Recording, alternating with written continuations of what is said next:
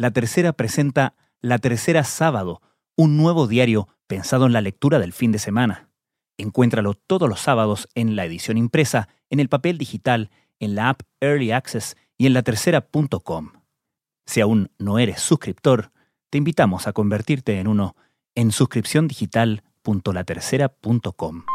Uruguay pasó de ser un ejemplo de éxito en la lucha contra la COVID en América Latina a sufrir a partir de noviembre un fuerte crecimiento de casos. El gobierno de Luis Lacalle Pou prepara una batería de medidas. La estiramos, la estiramos, la estiramos, pero los elementos son contundentes. El domingo registró su récord de contagios diarios. Se detectó ya la eh, presencia de esta variante brasileña. Está en este momento en siete departamentos del territorio uruguayo. Vamos a abrir la vacunación a todas aquellas personas entre 18 y 70 años. Desde la sala de redacción de La Tercera, esto es Crónica Estéreo.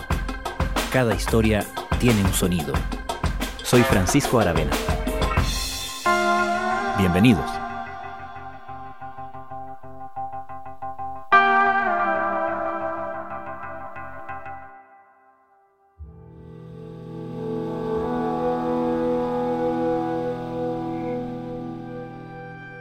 En el primer semestre del año pasado, mientras Latinoamérica concentraba las miradas del mundo como zona caliente del COVID-19, Uruguay vivía en el mismo continente, pero en otro mundo. ¿Cuál es el secreto de Uruguay? ¿Cómo este país latinoamericano ha conseguido salir airoso de la batalla contra la COVID-19 que está causando estragos en toda Latinoamérica y en especial en su vecino Brasil?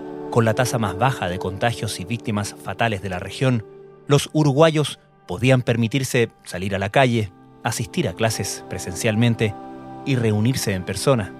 Un lujo en el 2020. Un éxito que llama la atención visto que nunca se impuso un confinamiento oficial a la población. Gracias al eficiente control en las fronteras y a medidas que descansaban más en la responsabilidad de los ciudadanos que en la obligatoriedad y las sanciones, Uruguay lucía como el punto brillante en un mapa continental marcado por la dureza del virus. En cualquier caso, Uruguay inició ya en abril un lento regreso a la normalidad. Con la reapertura de negocios, restaurantes, gimnasios, los centros comerciales empezaron a funcionar a mediados de junio. El país se ha convertido en el primero de la región en retomar las clases en colegios y universidades. Hoy eso ha cambiado radicalmente. Se suspende la obligatoriedad en todo el sistema educativo, en todo el país. El pasado fin de semana, Uruguay se transformó en el país con más casos nuevos por millón de habitantes, batiendo a menudo sus récords de contagios diarios. Por primera vez, su sistema de salud se ve estresado y todo esto ha obligado al gobierno de Luis Lacalle Pou a tomar medidas restrictivas. A partir de mañana, el aforo interdepartamental es del 50%. ¿Cómo se explica lo que pasó en Uruguay? Hemos decidido suspender todos los deportes amateur poner el cierre de vestuarios en clubes y gimnasios. Bueno, yo siempre digo, Francisco, que el COVID en Uruguay se puede dividir en tres etapas, por así decirlo. Una fue la previa, donde ya veíamos en el mundo que estaba apareciendo un suceso eh, bastante importante, pero que decíamos que era muy lejano, porque estaba en China y luego se empezó a extender a Europa, y sí nos empezamos a preocupar cuando ya eh, venía en Occidente a pleno, precisamente a América. Bruno Barreto es periodista del Departamento de Prensa de Radio Sarandí. Nos habla desde Montevideo.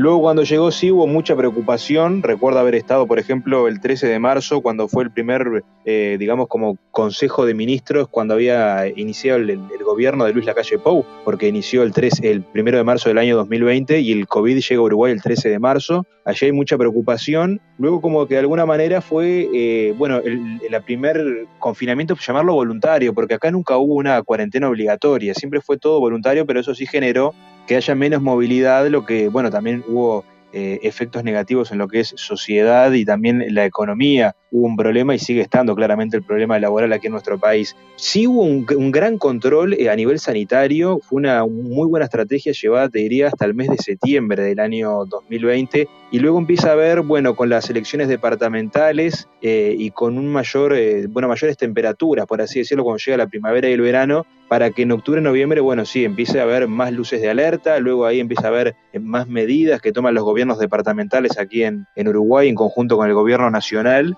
se logra frenar de alguna manera porque la preocupación estaba también en vilo por lo que era la llegada del turismo y cómo iba a afectar en los operadores turísticos que haya una reducción de la movilidad. Y bueno, en marzo sí, ya de este año la preocupación empieza a aumentar, dado que aumenta la movilidad porque también comienza el ciclo lectivo, el ciclo educativo en todos sus niveles y eso generó, por ejemplo, que, bueno, estemos como ahora que haya más de mil casos diarios, pero con una noticia muy particular y es que este lunes eh, un consorcio de científicos, en conjunto con el Ministerio de Salud Pública uruguayo, detectan la presencia de la cepa brasileña P1, conocida como la cepa de Manaus, también la circulación de la cepa P2 y además la circulación de la cepa británica. Un caso fue que se detectó en este muestreo, no la cepa eh, sudafricana. Por eso también es lo que explica este aumento exponencial de casos en Uruguay. Después de haber mostrado cifras envidiables respecto al impacto sanitario de la COVID-19, Uruguay comienza a transitar un camino peligroso tras confirmarse un notorio incremento de casos positivos en las últimas semanas. ¿Qué medidas se tomaron en su momento, el año 2020, que en la interpretación que, que se hace redundaron en este éxito temprano de la estrategia uruguaya? Bueno, una vez que se confirman los primeros cuatro casos, recuerdo eh, eh, un cierre total eh, de, las fronteras, solo se permitía, digamos, el ingreso para lo que era casos de, bueno, de empresas de, alimentación, medicamentos. luego empieza a haber como una apertura, una cierta flexibilización, la apertura de fronteras ante los buenos resultados que estábamos teniendo de, los casos diarios de COVID. eran, hubo, por ejemplo, días que no se registraron casos. Y hablar de la República Oriental del Uruguay, que realmente es impresionante esto. Los números de Uruguay son muy impresionantes, pero yo te diría, Guille, que hay que tener mucha cautela porque comparte una frontera seca con Brasil. Eh, eso fue muy auspicioso para el gobierno y para la sociedad, y eso también fue como el, aliento para seguir tomando aperturas en distintas actividades, lo que llevó luego después en diciembre a que haya un cierre de fronteras y que el ingreso solo sea para uruguayos y residentes en el exterior, como por ejemplo pasa muchas veces eh, argentinos que tienen residencia uruguaya y que tienen aquí propiedades en Punta del Este, en Maldonado, por ejemplo, que es un departamento de mucho turismo en nuestro país. Y ahora digamos que ese tema continúa igual, de las fronteras, como que desde ahí eh, eh, no, hubo mucha restricción en, lo que fue todo este 2020 y parte de 2021. Esas fueron entonces, sí, en el 2020, las principales restricciones de movilidad. Bueno, el sistema educativo comenzó recién a principios de fines de mayo, principios de junio, con un, eh, gradual en todos sus niveles, tanto primaria, secundaria como terciaria, para que puedan ir teniendo como una mixtura, digamos, entre la virtualidad y la presencialidad. Esas fueron, digamos, las principales estrategias que, que se llevaron a cabo para que hayan pocos casos diarios de COVID-19, te reitero, hasta septiembre del año 2020, luego sí comenzó como una crecida de casos. Entiendo que no hubo confinamientos eh, obligatorios, ¿correcto? Es correcto, exactamente. El presidente de la República siempre se basó en lo que llamó la libertad responsable, que de alguna manera lo que generó fue, ya te digo, una cuarentena obligatoria, perdón, mejor dicho, una no cuarentena obligatoria con medidas de teletrabajo, con una mayor restricción de la movilidad, pero nunca fue como por ejemplo el caso que tenemos más cercano, que es Argentina, que sí hubo un confinamiento obligatorio. Eh, bueno, acá en ese caso no, no lo hubo. El presidente tuvo que hacer una opción y decidió, en consulta con, obviamente, con técnicos y especialistas en la materia, optar por la libertad individual responsable. Todo decía que para un gobierno era lógico, y voy a agregar un concepto que puede ser discutible, fácil, o la medida más fácil, decretar la cuarentena obligatoria. Y y desde el principio tuve claro que no lo iba a hacer. Yo pongo un caso, por ejemplo, sin ir más lejos, nuestro trabajo de, prensa desde el 13 de marzo a, la fecha, o sea, nunca tuvimos un confinamiento, o sea, sí con las medidas sanitarias del caso, pero no hubo un confinamiento obligatorio. Sí manejó el presidente de la calle Pou el concepto de libertad responsable, que de alguna manera sí están las medidas del gobierno con protocolos sanitarios, más la conducta de la gente, por así decirlo. Fue una estrategia que funcionó y que luego, bueno, un poco a la llegada del verano eh, ocasionó problemas sí a nivel de la salud. ¿Podrías caracterizar cuál era la disposición de la población? Estamos hablando en general, obviamente, de una sociedad más bien obediente con las medidas que se le solicitaban de la autoridad. Bueno, se puede decir que al principio sí, fue un acatamiento eh, importante, eh, del uso del tapaboca, la, la, distancia social. Sí, lo que hubo, digamos, con la llegada de, los primeros de, temperaturas altas, eh, una mayor eh, relajación de, la persona, un relajamiento mayor también en los adolescentes, sobre todo porque al no haber, eh, digamos, a qué le llamamos bailes, boliches, fiestas, al no haber eso, bueno, también hubo problemas sí con los adolescentes, con los diferentes jóvenes que tenían lo que se llama fiestas clandestinas, que llevaron a, que la autoridad eh, policial, la seguridad las pueda dispersar, porque eso, claro, genera aglomeraciones y luego se lleva a, los brotes. Hay escándalo, han desbaratado una fiesta clandestina, 500 personas y parece que la organizó un argentino. Contanos, por favor. Así es, Federico. Podemos decir que gran parte sí de la población acata las medidas sanitarias y hay otro porcentaje que no, sin ir más lejos en el transporte urbano, interdepartamental y suburbano, sí es el uso de, barbijos obligatorio, y puestos de alcohol en, las unidades móviles, lo mismo en centros comerciales como supermercados, shopping centers, eso sí, el uso del barbijo en casi todos, eh, en casi todos no, la totalidad de los lugares cerrados debe haber tapabocas obligatorio, sí, sí. Cuéntame, ¿cómo y cuánto se afectó la actividad económica considerando que todas estas medidas eran más bien eh, voluntarias, que no había imposición de cuarentenas, de confinamientos? Bueno, la actividad económica sí hubo una baja importante, pero sí lo que siempre dijeron desde el gobierno, efectivamente desde el lado de la ministra de Economía uruguaya, Azucena Arbeleche, que los motores de la economía iban a tener que estar prendidos siempre, sí a un menor ritmo, pero que siempre iban a funcionar, por eso el no confinamiento eh, obligatorio. Pero, ¿qué pasa? Al principio la sociedad uruguaya, como pasó en todo el mundo, por así decirlo, eh, hubo miedo de, la gente y lo que llevó también un menor consumo. Y al haber menor consumo y menor movilidad, ¿qué es lo que sucede? Que las empresas tengan que tomar diferentes herramientas para, eh, bueno, tratar de que sigan abiertas. Aquí nuestra, nuestro Estado, nuestro país tiene seguridad social y eso lo que marca es que existe un seguro de desempleo que otorga el gobierno para aquellas personas eh, que, digamos, no pierden el trabajo, es un paso previo, el seguro de paro, seguro de desempleo, con la condición de volver. Eh, lo que aplicó este gobierno, que es nuevo, sí lo que se llamó el seguro de paro flexible, que era una parte la financiaba el Estado y la otra parte la empresa y trabajaba la mitad de horas, como de alguna manera para estimular el empleo, que es lo, que pasó, pero sí, o sea, la, de, hecho, digamos que ahora está la resaca de, lo que generó el 2020 en, la economía y muchos puestos de, trabajo se han perdido y tampoco está la, la garantía de que se puedan recuperar a corto plazo. El consumo sí se estuvo retraído totalmente. Y en términos de la ocupación, el estrés sobre el sistema de salud, ¿tuvieron, se enfrentaron a esa situación el año pasado en, Uruguay o solamente hacia finales de año?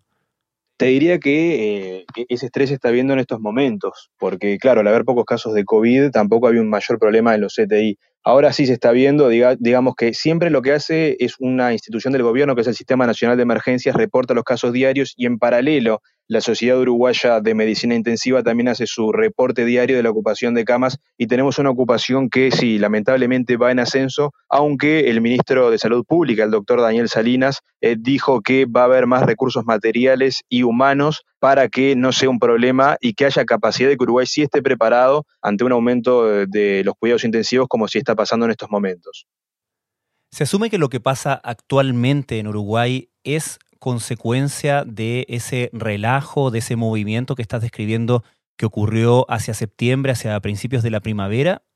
No sabría que confirmártelo, no hay evidencia científica de que ello haya sucedido. Sí lo que, lo que pasó en ese tiempo eh, fue que en septiembre hubo comicios departamentales que eso mueve, a dos millones de personas y lo que pasa en este país que muchas veces eh, nosotros votamos con un documento que se llama la credencial, cívica y que hay gente que por ejemplo nació en cierto departamento del norte del país y ahora está viendo la capital, en Montevideo, y eso hace que haya mayor movilidad. También, bueno, eh, hay, al haber más temperaturas, los bares no se cerraron, entonces la gente como que también se le alentaba a salir pero en espacios públicos, para que haya eh, mayor movilidad, de que la gente no se quedara tanto en sus casas, que generaba problemas de salud mental, pero en espacios abiertos para que no se haya aglomeraciones en espacios cerrados. Tal vez por ahí hubo un, mayor relajamiento de la sociedad que también llevó al aumento de casos y bueno, también la cepa de Manaos, que es lo que generó que es de mayor contagio. Esta situación llevó a que hoy, sobre el mediodía, pasado el mediodía, el presidente convocara aquí a la torre ejecutiva a las principales autoridades de la salud. Aquí llegó el ministro de Salud Pública, Daniel Salinas, llegó también el eh, subsecretario José Luis pero también el presidente de ACE, Leonardo Cipriani. Obviamente que la presencia de la variante P1 estuvo sobre la mesa, pero también un tema que me preocupa, que es la saturación de los cuidados intensivos no está, eh, digamos, directamente relacionado que ahí haya arrancado el principal brote, foco, porque después fue a nivel país y hay cierto porcentaje de hilo epidemiológico que se perdió. Entonces eso hizo que se generara un mayor aumento de casos. Me imagino que ahí se transformó en algo más relevante eh, la dificultad del control de la frontera con Brasil, que entiendo que es más complejo, ¿no? Exactamente, te lo explico en un contexto geográfico. A diferencia de Argentina, como por ejemplo pasa que eh, digo, divide el río Uruguay, lo que sucede con Brasil y con Rivera, que es el departamento que siempre estuvo complicado, es que es una frontera seca. Eso significa que Rivera y Santana de Libramento es una ciudad binacional, lo que hace que mucha gente que vive en Santana de Libramento tenga su mayor vida en Rivera o viceversa porque comparten eh, las mismas costumbres, entonces eso hace que haya siempre un paso de gente y que nunca se haya podido cerrar. Entonces como que ese departamento ahí fue donde ingresa la cepa de Manaos, la cepa P1, que hace que luego sí se disperse en gran parte del país. Bruno, socialmente, ¿en qué momento crees tú que los uruguayos empiezan a darse cuenta de que el problema empieza a transformarse en algo serio también en su país, que después de haber sido una excepción en la región, comenzaban de, alguna manera a contagiarse tal como el resto. Y yo te diría, Francisco, que eso empezó a pasar más que nada en el verano, porque de alguna manera también se empezó como a normalizar, entre comillas, que haya 100, 200, 300, 500 casos como vos en los primeros meses del año, en enero principalmente, y ahí sí hubo luces de alerta, pero también de alguna manera como que seguía todo igual, como que el uruguayo tuvo que esperar, digamos, a las medidas del gobierno para que haya una reducción de movilidad. En el día de ayer sí hubo la conferencia por parte del presidente Luis Lacalle Pou con su gabinete en el marco de un Consejo de Ministros y hoy te diría que sí, o si bien sigue habiendo gente en la calle por el ritmo común, hay una mayor reducción de la movilidad al haber, eh, ya que la actividad de, pública de quienes son funcionarios del Estado están con teletrabajo, se suspendió la presencialidad en la educación, por ende el, movimiento que pasa hoy por hoy en, en, lo que es Montevideo, en la capital, que es el departamento con mayor población, del ámbito privado, pero te diría que hay una mayor reducción de la movilidad, sí. Por eso creo que también juega la preocupación de los uruguayos, que realmente la situación está complicada, pero esperemos que estas medidas por estos 15 días haya, eh, bueno, un cambio positivo en el sentido que se puedan reducir los casos. ¿Cuáles son esas medidas? Bueno, en el día de ayer el presidente Luis Lacalle Pou, en una primera instancia, lo que te comentaba de que las oficinas públicas van a permanecer cerradas hasta el 12 de abril, excepto los servicios imprescindibles, va a haber teletrabajo y se suspende la educación presencial en todos los niveles de enseñanza eh, la semana que viene tenemos turismo, pues ahí también se entiende que va a haber una mayor restricción. También va a haber una suspensión en lo que son los espectáculos públicos y cierre de los free shops y también lo que son las fiestas y los eventos sociales. Y en materia de espectáculos públicos, una preocupación que ha surgido, que entendemos razonable, que si bien se continúa con el aforo del 30%. Por estas horas también hay una, digamos, negociación, porque en el día de, de ayer se suspendió también que no haya personas en los complejos termales que tenemos en nuestro país, aunque también hay eh, negociaciones con los gobiernos departamentales a ver si se puede llegar a una flexibilización, porque eh, las primeras reservas hoteleras del turismo, que es la semana que viene, la semana conocida como Turismo Santa, la gente empezó a reservar en los días anteriores y tiene reservas hechas. Entonces está viendo qué es lo que va a pasar. Pero te diría que lo principal es la suspensión de la presencialidad en todos los niveles de la educación y el teletrabajo en las oficinas públicas, que eso también va a dar una mayor eh, restricción de la movilidad y hay una fuerte exhortación, sí, a lo que es el sector privado, que lo máximo que se pueda cumpla con teletrabajo. También otra cosa que se volvió a implementar, que se hicieron en los primeros eh, dos meses luego de la emergencia sanitaria, es un impuesto a los empleados públicos que tengan ingresos altos y principalmente lo que son los cargos de confianza. En el año pasado, por ejemplo, ese impuesto empezaba a correr para los empleados públicos que ganan arriba de 80 mil pesos uruguayos en la mano. Estamos hablando que son algo así como unos 1.700 dólares con cotización de hoy en el cambio uruguayo.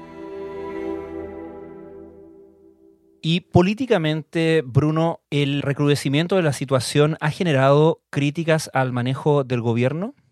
Sí, en una primera instancia se puede decir que si bien se respetaba la estrategia sanitaria porque no había casos, siempre, bueno, la oposición, quien fuera gobierno en los últimos 15 años, conocido como el Partido Frente Amplio, eh, realiza críticas por estas horas de que si bien, bueno, hasta el año pasado hubo un buen manejo, ahora lo que está sucediendo es que faltan medidas económicas. Eso es lo que quiere mm. que se aplique el Frente Amplio, el llamado una renta básica universal. Esto significa que es una, un salario mínimo algo así como unos 400 dólares para la población informal, que es la que no tiene seguridad social y la que vivía del día a día en, en, sus ventas, ya sea con diferentes productos que vendían en ferias en la calle, pero el gobierno no accedió y hasta ahora se mantiene, digamos, con lo que son las prestaciones sociales en el marco del Ministerio de Desarrollo Social, con, bueno, canastas alimentarias, prestaciones que se hacen transferencias monetarias a, a personas que están muy vulnerables, que no tienen un ingreso mensual fijo, pasan por ahí, pero lo que reclama el Frente Amplio sí es una mayor eh, medida económica para que no hayan mayores niveles ni que se agrande la brecha de la, pobreza y la desigualdad de nuestro país. Finalmente, Bruno, ¿cuáles son las expectativas respecto del proceso de vacunación en Uruguay? Bueno, te puedo decir que ya se superaron las 300.000 personas vacunadas en nuestro país. Hay una fuerte adhesión porque en los últimos días se abrió el cubo para personas de 18 a 50 años. Días anteriores, el ministro de Salud Pública había dicho que la primavera era el horizonte en el sentido de llegar a esa famosa inmunidad de rebaño, que según nuestros científicos se habla que tiene que estar en el 72% de la vacunación para que se pueda llegar a esa famosa inmunidad de rebaño. ¿Qué vacunas hay para toda la población? Va a haber, se dijo por parte del presidente de la República, Luis Lacalle Pou, en los primeros días del año, una conferencia que eran 3,75 millones de vacunas que iba a haber por parte de tres laboratorios, Pfizer, BioNTech, Sinovac y eh, AstraZeneca a través del fondo COVAX. O sea que se espera que haya una fuerte expectativa de que se llegue en ese tiempo a la vacunación. Veremos finalmente qué es lo que pasa, porque tenemos que recordar que en nuestro país la vacuna no es obligatoria. ¿Y la disposición, la actitud social frente a las vacunas cómo es? Bueno, en una primera instancia sí había muchas dudas con la llegada de la vacuna, pero hoy te puedo decir que es muy buena la adhesión de la población porque cuando se abrió el cupo para personas de entre 18 y 50 años el domingo pasado, se agotó muy rápidamente el primer cupo por lo que ahora se espera, como siempre pasa también en Chile, que llegan en tantas las vacunas, que una vez que vayan llegando vacunas, se vaya reagendando la gente, la que quedó inscrita y no llegó el primer cupo, se le va a ir confirmando por parte del gobierno y así sucesivamente. O sea que hay una fuerte adhesión por parte de la población para que sea eh, inmunizada contra el COVID-19.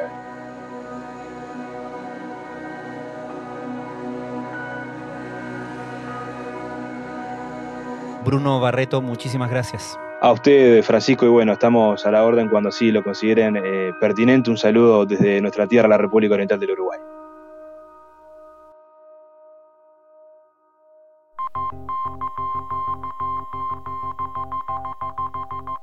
Crónica Estéreo es un podcast de La Tercera. La producción es de Rodrigo Álvarez y la edición de quien les habla, Francisco Aravena. La postproducción de audio es de Michel Poblete. Nuestro tema principal es Hawaiian Silky de Sola Rosa, gentileza de Way Up Records. Nos encontramos mañana con un nuevo episodio de Crónica Estéreo, el primer podcast diario de actualidad de Hispanoamérica.